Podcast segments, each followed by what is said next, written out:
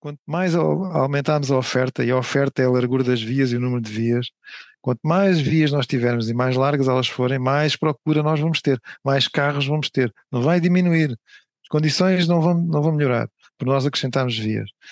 Um, enquanto é não, orientar e organizar também é, na. Enquanto nós não, não favorecermos o transporte público tivermos vias dedicadas para o transporte público e não favorecermos o transporte público, nomeadamente os autocarros para eles poderem dar, ter uma velocidade comercial uh, boa, um, é muito difícil resolver este problema. Mas isso também a sociedade tem que mudar, não é? Tem que uh, estar disposta a abdicar do, de determinadas coisas determinados confortos, que ainda são para alguns confortos, ter levar o meu carro para o centro da cidade. Olá a todos, bem-vindos a mais um episódio do DECPOD. O meu nome é Helena Guerra, estou acompanhada pelo Diogo Martins e hoje estamos à conversa com João Termoceiro, licenciado em Engenharia Biofísica pela Universidade de Évora e pós-graduado em Ordenamento do Território e Gestão de Recursos pelo Instituto Superior técnico de Lisboa. Foi responsável por diversos serviços no município de Lisboa e atualmente é diretor do Centro de Gestão e Inteligência Urbana de Lisboa. Muito bem-vindo, João. Estamos muito entusiasmados por iniciar esta conversa. Espero que seja também para ti uma oportunidade interessante. Sim, claro, é uma oportunidade. Obrigado pelo convite e para partilhar aqui um bocadinho da minha experiência nesta, nesta área. João, obrigado. Então, começando mesmo por aí, gostaríamos muito, uh, neste início de conversa, se possível, e num tom introdutório, um, ehm, que falasse um pouco precisamente do Centro de Gestão e Inteligência Urbana de Lisboa, onde trabalhas, e por conseguinte, um, ehm, como que apresentando aqui o tema do episódio, uh, que nos falasses, nos explicasses, no fundo, o que é que é uma cidade inteligente, no que é que consiste, Uh, se uma gestão inteligente das cidades pode mesmo melhorar a qualidade de vida dos consumidores que nela habitam e que dela usufruem, isso pode antecipar uh, problemas e de que tipo? Eu trabalho no, no, no Centro de Gestão e Inteligência Urbana de Lisboa. O que, é que nós, que é que nós fazemos? Nós recolhemos informação sobre a cidade. Nós, uh, informação em tempo real. Portanto, o que é que nós recolhemos dados sobre mobilidade, poluição, consumos de diversas, diversos recursos, agregamos toda essa informação, fazemos analítica com essa informação e disponibilizamos essa informação aos decisores. Portanto, o que se pretende é tornar a cidade cada vez uh, mais uh, inteligente no sentido de utilizar dados para tomar as suas decisões utilizar factos, não, não tomar decisões com base em uh, coisas que não são realmente fundamentadas em, naquilo que acontece na cidade. E as cidades inteligentes pendem-se muito com a questão dos dados.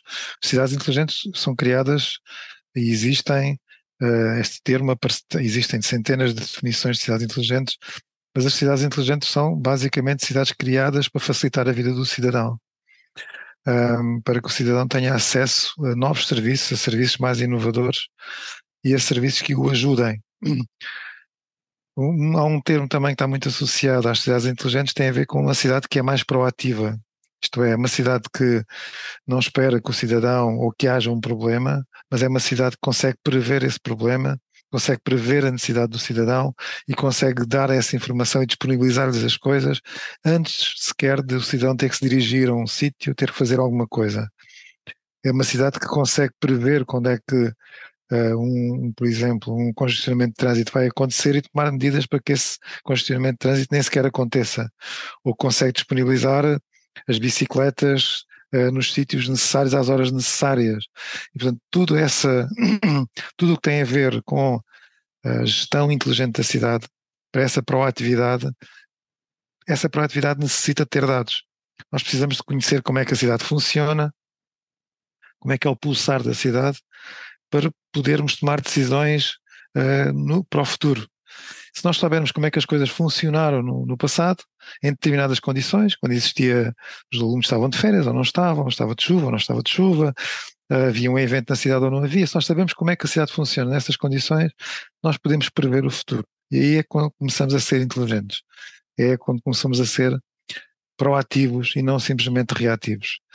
E isso, para isso precisamos de dados, não é? Para tudo isso precisamos de dados. Outro desafio das cidades inteligentes é, é a questão da eficiência. Nós cada vez mais precisamos de fazer mais com menos utilizando, sendo cada vez mais rigorosos na utilização dos nossos recursos, seja energia, seja água, seja o que for, e conseguir fazer mais com menos. E para isso também a cidade inteligente é importante. E mais uma vez, para isso nós precisamos de dados. E é por isso, por exemplo, nós em Lisboa, nós por dia, nós integramos dados em tempo real, integramos mais de 3, integramos mais de 3 milhões de registros por dia. É? São todos os uhum. dias nós temos a integrar dados sobre Lisboa e é isso que depois nos permite uh, ir melhorando neste caminho, porque isto é um caminho, não é? A cidade não fica inteligente com o estalar de dedos. Agora fala-se mais de cidades inteligentes e sustentáveis, uh, mas as questões de, dos novos serviços ao cidadão, de ser eficiente, ser proativa, transparente, uh, são tudo questões relacionadas e que, que, que alimentam este conceito das cidades inteligentes. João, eu aproveito a palavra que tu várias vezes salientaste agora para descrever as cidades inteligentes, que é a proatividade, para te perguntar se, para além do fornecimento de dados que todos nós, no fundo, contribuímos para que isso aconteça, se também se pressupõe que o consumidor tenha uma postura mais proativa uh, no âmbito ou no contexto destas cidades inteligentes e mais sustentáveis. Sim, claro, é porque um, aquilo que se fala muitas, muitas vezes que tem a ver com a democracia digital, é? das pessoas participarem das mais diversas formas na, na gestão da cidade. Uh, isso é alguma coisa que é fundamental, mas para as pessoas tomarem e participarem de uma forma construtiva também na, naquilo que acontece na cidade, precisam de informação. Está aqui esta, e o trabalho que vocês estão a fazer vai nesse sentido, ou seja, há aqui esta necessidade de um consumidor uh, informado consegue tomar melhores decisões, consegue pressionar, exigir melhores serviços naquilo que realmente tem sentido. É? E, portanto, uma cidade inteligente é uma cidade que tem que responder às necessidades de, de, das pessoas que nela vivem, seja naquelas que trabalham, uh, que visitam, ou naquelas que vivem uh, mesmo na cidade. E, portanto, essa a cidade tem que responder a essas necessidades. E quantas mais formas a pessoa, as pessoas tiverem de contribuir, de uh, dizer o que pensam, fazerem sentir as suas necessidades uh, aos executivos municipais, por exemplo, é algo fundamental. E por isso há iniciativas, mesmo Lisboa e muitas cidades têm, como o orçamento participativo, como agora o que se lançou em Lisboa, que é o Fórum de Cidadãos, ou mesmo coisas simples, como a aplicação na minha rua, que muitas cidades também têm, não é? Aplicações semelhantes, onde a pessoa pode reclamar, pode fazer sentir as, as suas preocupações de uma forma muito simples, até coisas como uh, tem a ver com a transparência da cidade, se a cidade partilhar toda a informação que tem, não é? Lisboa e outras cidades também têm um portal de dados abertos, nós temos um portal de dados abertos com mais de 300 conjuntos de dados, estamos a partilhar dados ao cidadão para que o cidadão possa, com base nesses dados e com base em informação concreta, também ser mais exigente e, e saber o que é que, o que, é que quer. Um, e só isso é, é, é, que nos pode também forçar os serviços municipais a melhorar, não é? Nós, não há razão nenhuma para os serviços públicos não terem um serviço semelhante, por exemplo, como têm já os bancos, algumas coisas, não é? Nós não vamos ao banco com muita frequência, temos tudo, temos, fazemos as nossas coisas em qualquer sítio, em qualquer dispositivo. Os serviços públicos vão ter que caminhar nesse sentido e a exigência do cidadão vai nos levar aí nesse sentido. É inevitável que isso aconteça.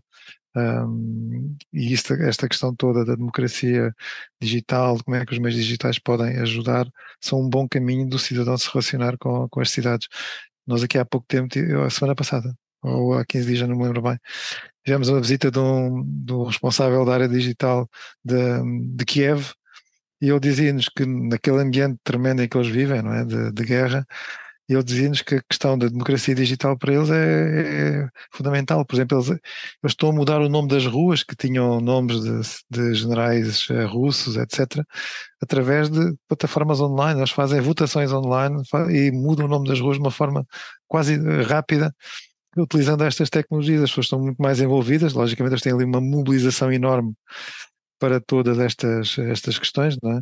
As pessoas estão facilmente mobilizadas e estão muito mobilizadas mas é, cada vez mais as organizações públicas têm que estar abertas a, estas, a responder a estas novas necessidades. João, já agora, se, se me permites, uh, duas ou três questões. Em primeiro lugar, uh, referiste há pouco dois termos, cidade inteligente e cidade sustentável, portanto, uhum. perceber uhum. se uma cidade inteligente é por conseguinte uma cidade sustentável ou não. Depois, se nos podias dar também já uh, exemplos práticos, não só de outras cidades no país que estão a adotar este mecanismo e exemplos práticos do que acontece em Lisboa aqui relativamente um, à cidade inteligente. Quando nós um, este termo das cidades inteligentes parece que eh, às vezes é um bocadinho prejudicativo, parece que as cidades anteriormente eram não eram inteligentes, eram uh, tomavam era decisões. Era um pouco inteligente, o que, o que não é propriamente correto. Este termo vem, uh, ele surgiu inicialmente ligado à tecnologia. Uh, agora, não é a tecnologia que justifica uma cidade inteligente, a tecnologia é um facilitador da cidade inteligente. Vai ser um, simplesmente isso. Vai ser simplesmente um facilitador, não o objetivo. Um, e cidades sustentáveis é, é a mesma coisa, quer dizer, todas nós hoje precisamos de gerir as nossas cidades uh, de uma forma sustentável, resiliente, uma forma, se podemos incorporar isto tudo no mesmo nome, inteligente ou não, mas logicamente que, que tudo aquilo que são boas práticas independentemente do rótulo que nós lhe possamos colocar, são coisas, são caminhos que nós temos que seguir. E, portanto, as cidades hoje querem-se inteligentes, uh, querem-se a tomar inteligentes no sentido de serem mais eficientes, serem mais proativas, de utilizarem os dados para tomar decisões, estarem mais próximas do cidadão, mas realmente tudo o que fizermos tem que ser sustentável, isto é, não podemos estar hoje a pôr em causa aquilo que vai, que vai ser o nosso futuro. Um, e muito do trabalho que nós fazemos uh, e, e, muito do trabalho que está a ser feito por, por outras cidades, desde o, desde o Algarve até, até o norte de Portugal, muitas cidades estão a, colocar iniciativas destas, seja nas áreas da rega inteligente, seja de regar aquilo que é necessário e não aquilo que Uh, simplesmente os sistemas estão programados de regar, seja porque é verão, regamos independentemente de, que, de, de querer cair de uma trovoada, uh, mas seja na questão da energia, seja na questão da, da mobilidade, nós temos formas de poder numa app aceder a diversas ferramentas de mobilidade, de poder existir mais ligação entre meios de transporte, de podermos uh, eh, um, ter acesso na área da energia, nos nossos edifícios, nos edifícios públicos, na forma como se gera a energia. Por exemplo, só o edifício dos Passos de Conselho aqui em Lisboa, para terem uma ideia, uma intervenção no edifício levou quase a uma redução de 50% do consumo de energia. Portanto, foi uma redução brutal no edifício daquela, daquela dimensão. Um, e essas, essas, digamos assim, esses, estas áreas da mobilidade, da, da, da energia, da água, da, da, iluminação pública, onde a iluminação inteligente dos espaços, poder não é só utilizar o LED, mas é fazer telegestão, é poder controlar um, em algumas zonas que não têm uh, público ou não têm pessoas a circular no determinada área, poder diminuir a quantidade de luz. Exato, exato, exato. Portanto, há uma série de coisas que se podem vir e que estão a vir implementando e que várias cidades uh, pela Europa e em Portugal também vão, vão, vão, vão implementando, que vão sempre neste sentido. O que nós chamamos os verticais. Não é? Isto são resíduos sólidos, por exemplo, a mesma coisa, a sensorização dos contentores de resíduos sólidos, adaptar as rotas aos contentores que estão cheios e não fazer simplesmente as rotas que habitualmente se fazem. Tudo isso são formas de nós sermos mais uh, inteligentes a gerir os nossos recursos. A fase seguinte, um bocadinho que as cidades estão, algumas já começam a seguir e, já começam a seguir Lisboa também, é destes verticais todos, não é? da área da energia, dos resíduos sólidos por aí fora, destes verticais todos, começarem a gerir, começarem a produzir dados e começarmos a olhar para aqueles dados de uma forma integrada. E uh, olharmos para aquele conjunto de dados e que nós começarmos a olhar para aquele uh, conjunto e tentar perceber como é que a cidade realmente funciona, tentar perceber porque é que determinados problemas constantemente estão a acontecer e tentar tomar medidas para os evitar. Uh, e isto é já a fase seguinte, é passarmos para os verticais, passarmos para, olharmos para a cidade como uh, uma plataforma onde nós podemos olhar para um conjunto de dados e tomar decisões que nos uh, minimizam problemas que estão a acontecer e também nos permitem tomar melhores decisões para o futuro. Fantástico, os dados são um tesouro, portanto. São, mesmo.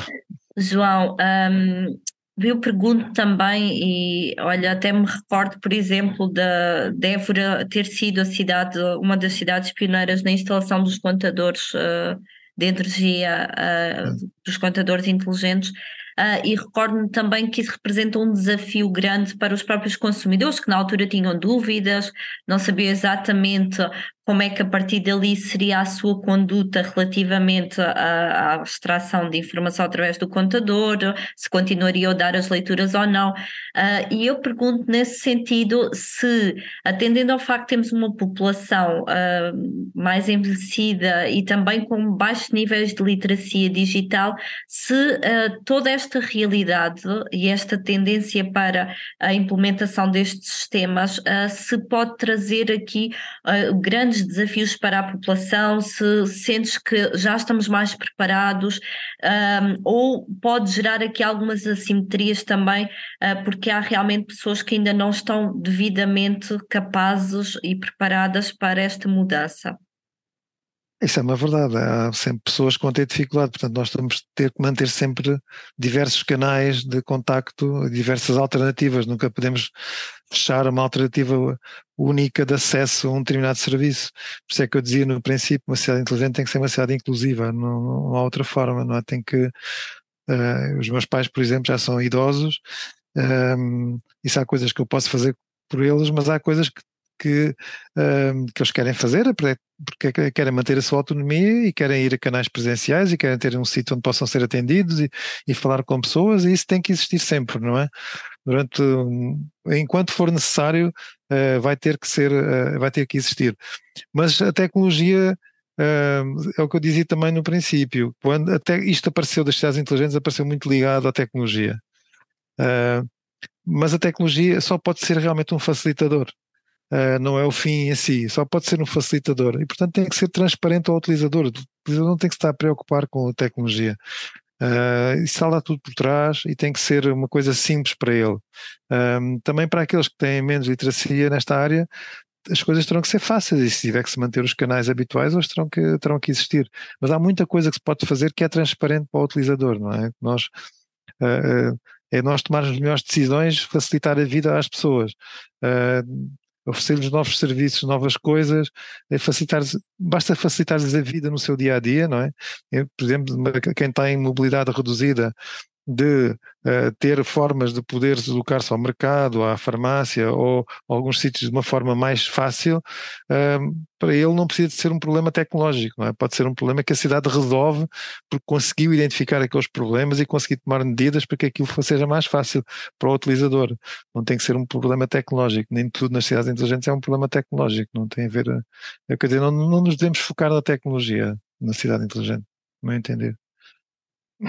João, já agora, agora também num tom um bocado diferente, uh, mas isto é só pontos positivos, é só prós ou também há, há contras uh, na cidade inteligente? Dignadamente para, para os cidadãos, não é? para os consumidores.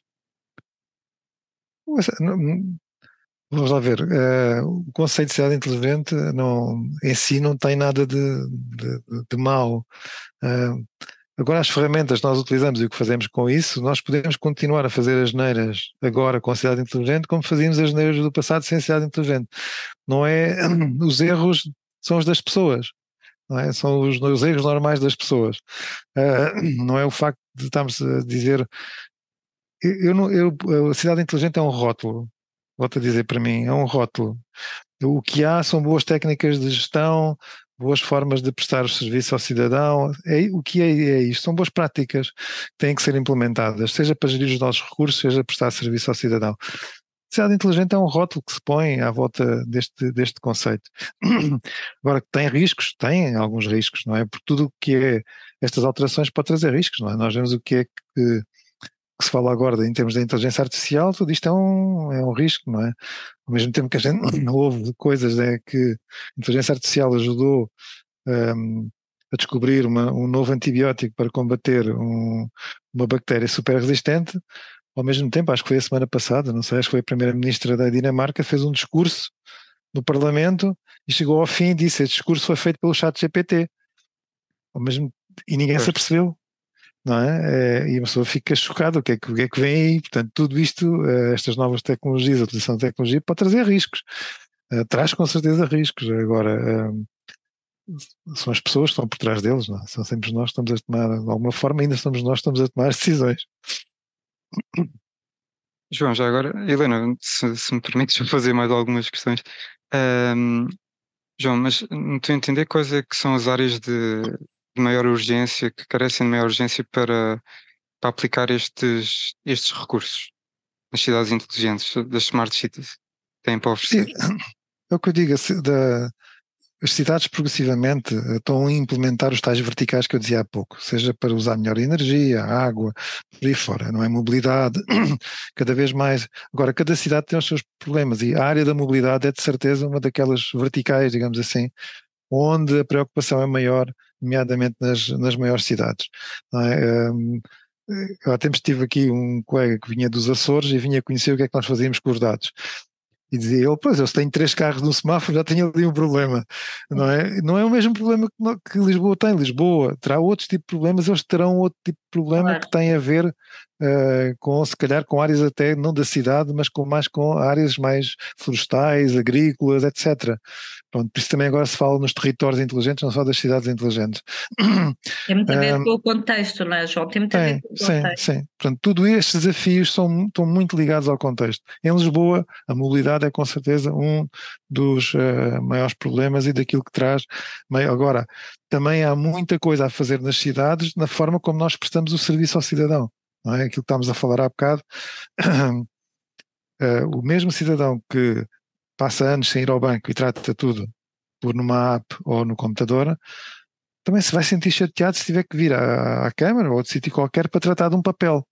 Não é? Ou quando lhe pedem o papel uma vez por uma licença, depois lhe pedem o papel, a mesma coisa para outra coisa. Isto são áreas onde os serviços ao cidadão podem melhorar muito, não é? Porque se, se a informação sobre o cidadão já está dentro da, da de, dos municípios já tem, ou, ou, dos serviços públicos, sejam os do Estado ou, ou municipais, já cá, estão, já cá estão dentro, porque é que nós temos que pedir duas e três vezes? Portanto, isto são áreas onde uh, está-se a tentar evoluir nesse sentido, não é? De, de evitar estas, estas, estas perdas de tempo que as pessoas têm, ter melhores serviços, um, são áreas onde existe muito por fazer ainda, é? Muito, muito mesmo. Pois, João, já agora pegando na, nessa área da mobilidade, eh, como deves imaginar aqui em Lisboa e não só, mas uh, chegam-nos muitas reclamações aqui à DECO relativamente, reclamações e denúncias uh, no sentido de que as pessoas, os consumidores cidadãos até querem utilizar os transportes públicos, como acontece uh, em inúmeras cidades europeias, para viajar não só nas cidades, mas no país. Mas hoje em dia pouca gente consegue viver em Lisboa, portanto, vivem nos subúrbios, que são cidades de dormitórios. As pessoas querem vir trabalhar para Lisboa descansadas né, em transportes públicos. Mas existem uh, muitas carências, muitas deficiências, pouca, pouca oferta, existem muitas greves. Uh, isto para, para referir o tipo de reclamação que nos chega, pois não existe sincronização entre os transportes, a informação que é dada, também pegando um bocado no início da nossa conversa, muitas vezes não é, não é real. Isto é, é o, o, que nos é transmitido, não é? Ou seja, uhum. nos painéis às vezes não estão a funcionar, outras vezes dizem que faltam 3 minutos e depois faltam 15 minutos ou 20. Uh, ou seja, isto para dizer que o que os consumidores nos, nos transmitem é que querem usufruir da, da cidade. Não é? Enquanto munícipes, uh, mas simplesmente não conseguem. Portanto, estas, estas cidades inteligentes conseguem pronto, tratar deste tipo de, de temáticas, uh, uh, reduzir estas, estas carências ou, ou não? E isso está num futuro próximo? Sim. Um, a cidade, quando nós utilizamos dados, nós podemos partilhar os dados muito mais rapidamente que o cidadão. O cidadão pode, pode tomar melhores decisões. Agora, eh, eu, por exemplo, sou utilizador eh, assíduo de, diário de transportes públicos, não é? Sempre posso, uhum. evito o carro. Um, e, ali, por exemplo, no caso de Lisboa, a ligação comboio, metro, as coisas funcionam. Sou, onde é que nós temos problemas, por vezes? É, é no, no, nos autocarros. Porquê? Porque os autocarros também têm que conviver com o trânsito da cidade. O, eh, e às vezes os, os, problemas é que as pessoas querem ter os autocarros rápidos, mas querem vir de carro para a cidade também.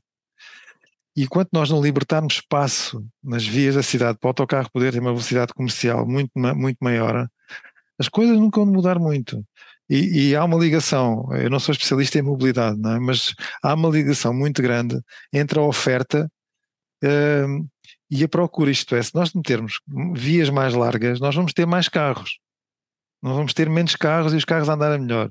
Quanto mais alargarem, isso está provado em muitas cidades. Há muitas cidades que estão a fazer o caminho inverso. Lisboa está a tentar fazer também o caminho inverso de limitar o espaço para o carro cada vez mais, libertar espaço para o transporte público, para os outros meios de transporte suaves uh, e para as coisas funcionem melhor. Porque enquanto isso não acontecer, uh, enquanto nós não tirarmos o carro da cidade e as pessoas continuarem a levar o carro, o, autocarro nunca será um meio rápido. Será sempre. E, não, e as queixas, eu que utilizo transportes públicos, as queixas vêm é, é na parte dos autocarros, porque comboio e metro enquanto não tiver greves, não é? Como diz, quando não existem greves, funciona pois, como é, é uma maravilha. Problema. Mas aí pois. isso é outro, outro campeonato, digamos assim, não é? Não, sim, sim. Agora, as pessoas uh, temos que conviver com esta, também tem que ter o cidadão, lá está, a tomar uma, uma a exigir que isto aconteça, não é?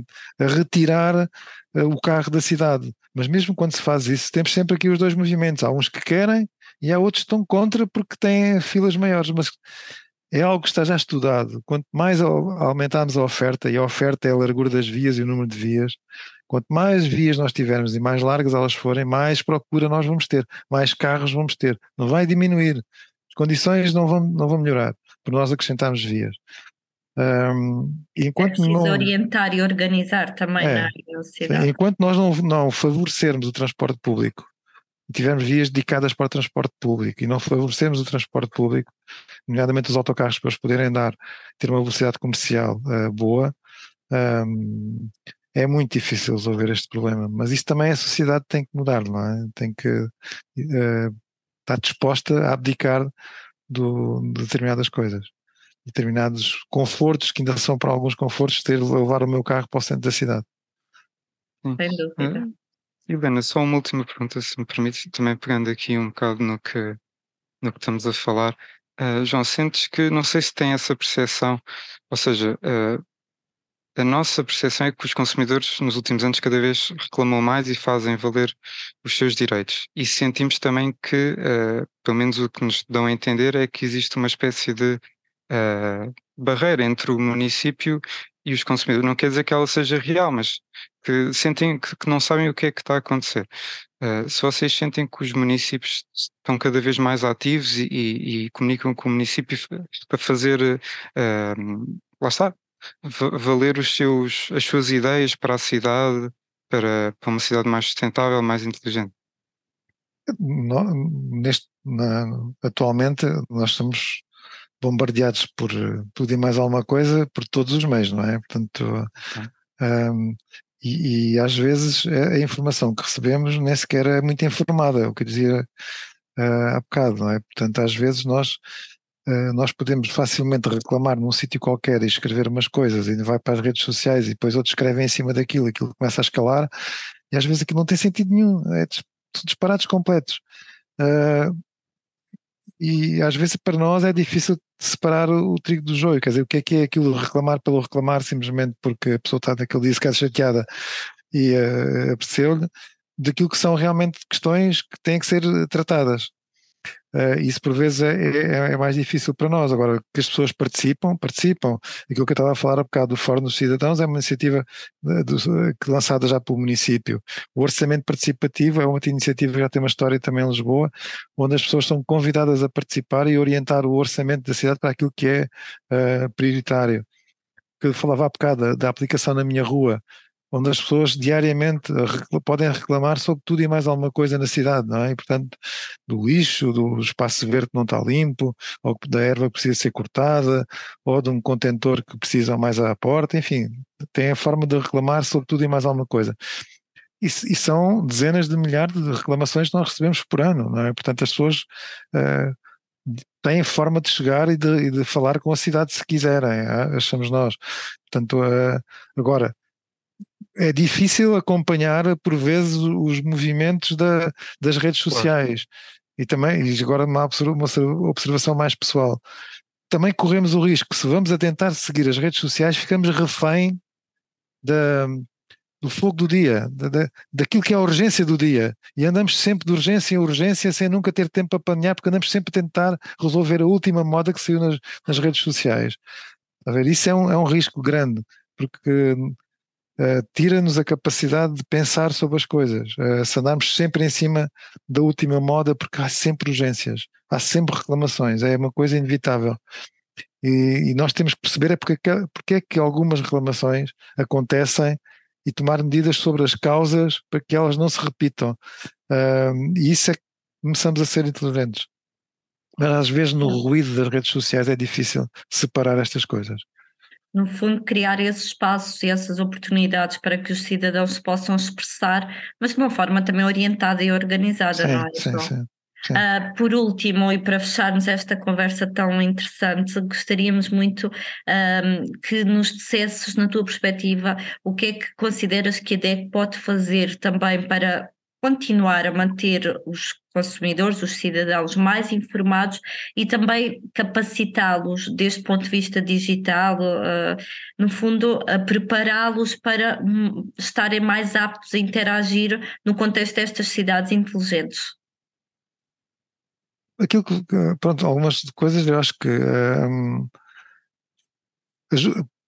ajudar o cidadão a tomar decisões mais fundamentadas é, é, alguma coisa, é algo que é importante, ou seja, uh, levantar as questões realmente que são pertinentes, que são mais estruturantes, aquilo que uh, pode também resolver situações pontuais, mas são situações prementes, mas ajudar as pessoas uh, comunicarem aquilo que querem que os preocupa eh, de uma forma mais estruturada, porque às vezes hum, é o que eu dizia, naquilo que é o ruído todo que hoje nós temos, não se consegue eh, separar aquilo que é realmente um problema daquilo que é simplesmente eh, ruído e coisas que estão, e às vezes está um problema de fundo, por baixo está ali um problema de fundo que merece atenção. Isso às vezes não se consegue, portanto o vosso papel de ajudar as pessoas a um, a terem mais capacidade para reclamarem de uma forma estruturada e reclamarem uh, uh, com os serviços e exigirem-se dos serviços, acho que isso é um, um, papel fundamental. A questão também de, de exigir dos serviços públicos cada vez mais, não é?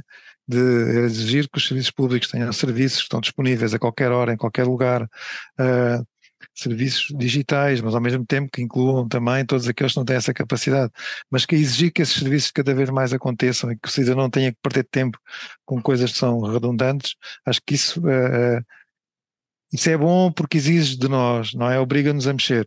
Uh, obriga o, os serviços públicos a mexer e, portanto, acho que isso é, é, fundamental.